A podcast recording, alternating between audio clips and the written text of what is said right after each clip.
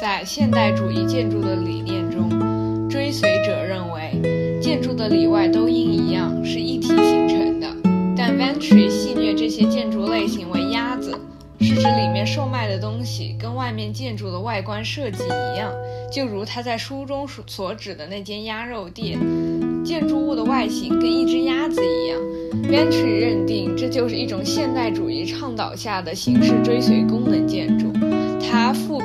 建筑为丑陋和平庸。他认为建筑应该包含历史文化风格，可唤起大众联想历史的隐喻，并能传递社会、民族以及标志性的象征意义。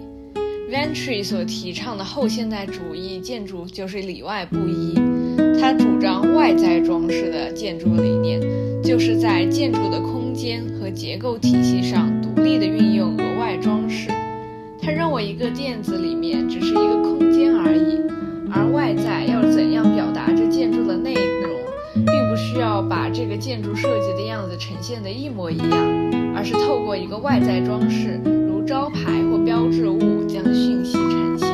这便可赋予了这个建筑意义。Ventry 认为建筑是一种复杂的含义，建筑必须跟城市产生一种更现实强调霓虹灯文化。他认定装饰主义在后现代建筑中扮演着一个重要的角色。他认为建筑师不应忽视社会中各种各样的文化特征，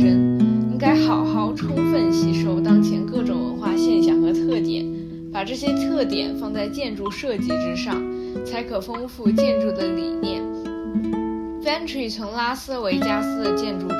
看到了象征性。符号性的示范，从城市外部到内部的各种建筑物，从巨型的广告招牌到争奇斗艳的